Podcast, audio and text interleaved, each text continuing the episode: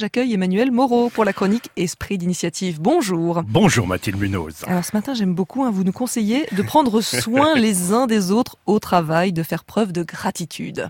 Et eh oui, un jour, Marion Chopin, alors qu'elle travaillait chez Airbus, a saisi un échange entre son DRH et son manager qu'elle n'aurait pas dû entendre.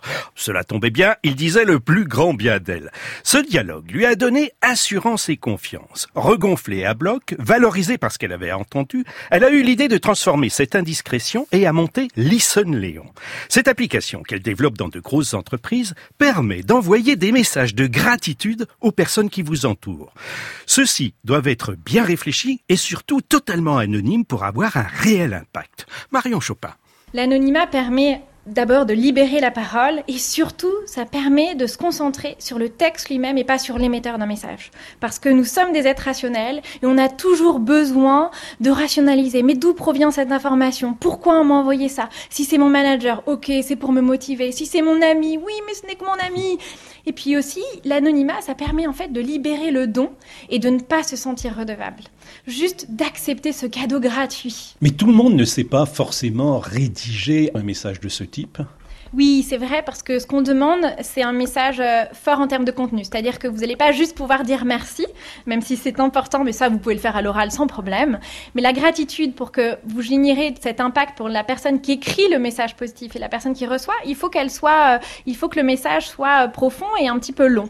Donc, il y a des personnes qui peuvent le faire sans problème, et puis d'autres qui ont peut-être un petit peu moins cette âme littéraire. Et donc, on a créé une nouvelle fonctionnalité qui s'appelle Léon, prête-moi ta plume. C'est on va vous poser des questions euh, pour vous aider à rédiger un message positif fort. Et après, qu'est-ce qu'on en fait ces messages? On, les affiche dans son bureau? Ah non, non, non, non. Ces regards bienveillants vous appartiennent, Mathilde. Ils sont à lire quand vous avez des doutes. Et au-delà de cet effet, cette application ludique responsabilise les collaborateurs entre eux et permet de pallier le manque de reconnaissance dont trop de personnes souffrent dans les entreprises, Marion.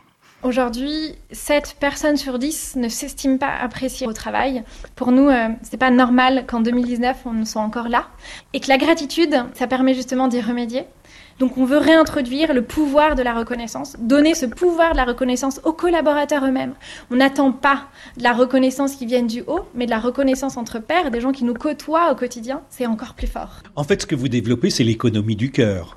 Ah, exactement. Un chercheur à Harvard qui s'appelle Sean O'Kerr a démontré scientifiquement que nos réussites professionnelles sont uniquement dues pour 25% à notre quotient intellectuel et 75% à notre niveau d'optimisme, à notre capacité à percevoir le stress comme un challenge plutôt que comme une menace et notre capacité à créer du lien 75% de notre niveau d'optimisme. Donc oui, nous allons vers une économie du cœur. Alors, est-ce que je peux, sous couvert d'anonymat bien sûr, vous dire tout le bien que je pense de la tranche du 5-7 Mathilde Allez-y, flattez, flattez, faites briller. Merci beaucoup Emmanuel Moreau, l'esprit d'initiative à retrouver sur franceinter.fr. Il est 6h19.